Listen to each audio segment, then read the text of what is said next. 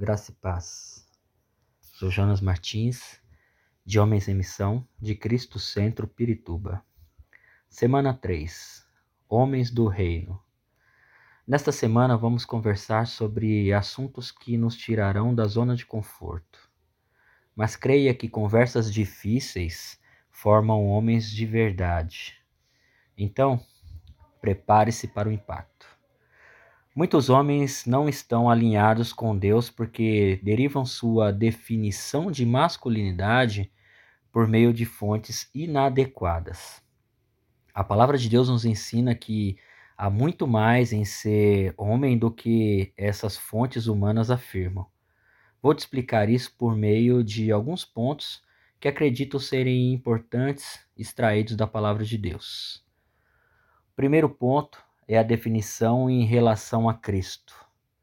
Pois o homem que merece esse adjetivo de ser chamado um homem de Deus deve ser alguém que se arrependeu dos seus pecados, que depositou a sua fé na obra salvadora de Cristo em seu favor na cruz, e que decidiu seguir a Cristo com humildade, simplicidade de coração e transformação de vida que demonstra uma dependência e obediência total à sua palavra.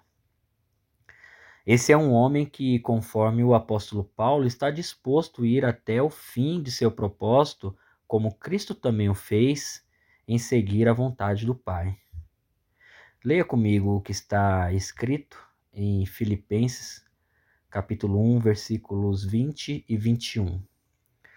Aguardo ansiosamente e espero que em nada serei envergonhado. Ao contrário, com toda a determinação de sempre, também agora Cristo será engrandecido em meu corpo, quer pela vida, quer pela morte.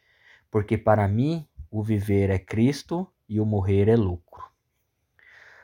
Ao contrário de muitos que estão correndo atrás de Cristo pelos pães e peixes, o verdadeiro homem de Deus deve estar disposto a dar a sua vida pela causa de Cristo. O segundo ponto é o sentimento em relação à cruz, pois o homem de Deus deve ter um conceito alto sobre o que representa a cruz e deve procurar guiar suas conversas com os não cristãos de modo a fazê-los compreender o que significa a cruz de Cristo. Veja comigo em 1 Coríntios 1,18 sobre o que diz o apóstolo Paulo. Pois a mensagem da cruz é loucura para os que estão perecendo, mas para nós que estamos sendo salvos é o poder de Deus. Um homem de Deus entende o seu chamado quando nega a si mesmo, toma a sua cruz e segue a Jesus como diz Marcos 8:34. O terceiro ponto define um homem ao que podemos chamar de um homem de Deus. É que este deve estar plenamente convencido da existência de Deus e da revelação divina da sua palavra. E defender e proclamar essas verdades em qualquer lugar. O peso da sua convicção deve ser tal que ele está disposto a pagar o preço que for para defender a verdade do Evangelho. Esse homem deve estar convencido do seu lugar como sal da terra e luz do mundo, conforme Mateus capítulo 5, versículos 13 e 14.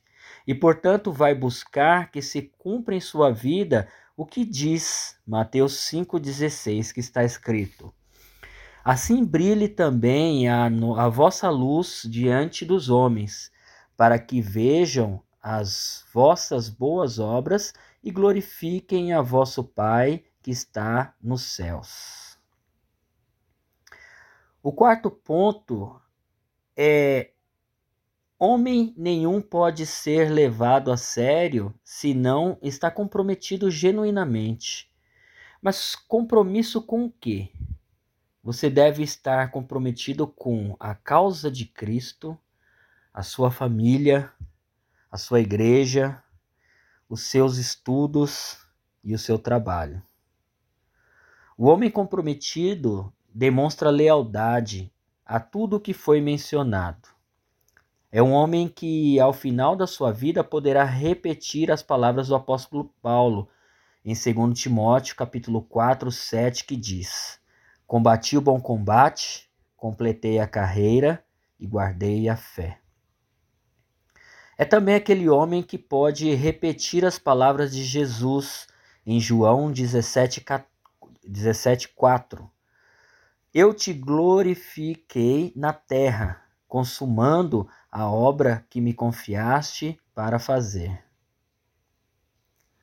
E o quinto e último ponto, como prova final, é o caráter cristão. Por caráter cristão deve-se entender sua semelhança com Cristo, o que implica o desafio mais importante e seu maior objetivo de vida cristã, já que o que identifica como filho de Deus habitado pelo Espírito Santo, não são os dons, mas os frutos, que revelam a existência da sabedoria divina correndo em nosso ser. Que sua meta seja ser um retrato vivo de Cristo nessa terra. Depois de considerar tudo o que foi dito aqui, minha intenção é que isso te leve a pensar e refletir, para poder dizer com uma consciência limpa eu realmente sou um homem de Deus? Caso você tenha tomado um choque e, como eu, tenha percebido que precisa percorrer alguns metros ou até quilômetros, quero que entenda que este é o momento de agir e tomar uma atitude que mudará sua vida para sempre. Falamos hoje sobre cinco pontos que aqui nos mostram Cristo a cruz, convicção, compromisso e caráter. Nesta semana, faça o seguinte exercício comigo. Em cada dia, refletiremos sobre um desses pontos. E tenho certeza que ao final da semana você estará mais próximo de ser um verdadeiro homem do reino. Se você compreendeu, ore comigo assim: Senhor Jesus, como referência em minha vida, quero te pedir ajuda em minhas debilidades e falhas, pois quero ser um homem de Deus. Por isso, abro meu coração para que a tua vontade sempre possa conduzir minha vida e assim eu possa cumprir os teus propósitos de forma fiel. Deus te abençoe. Amém.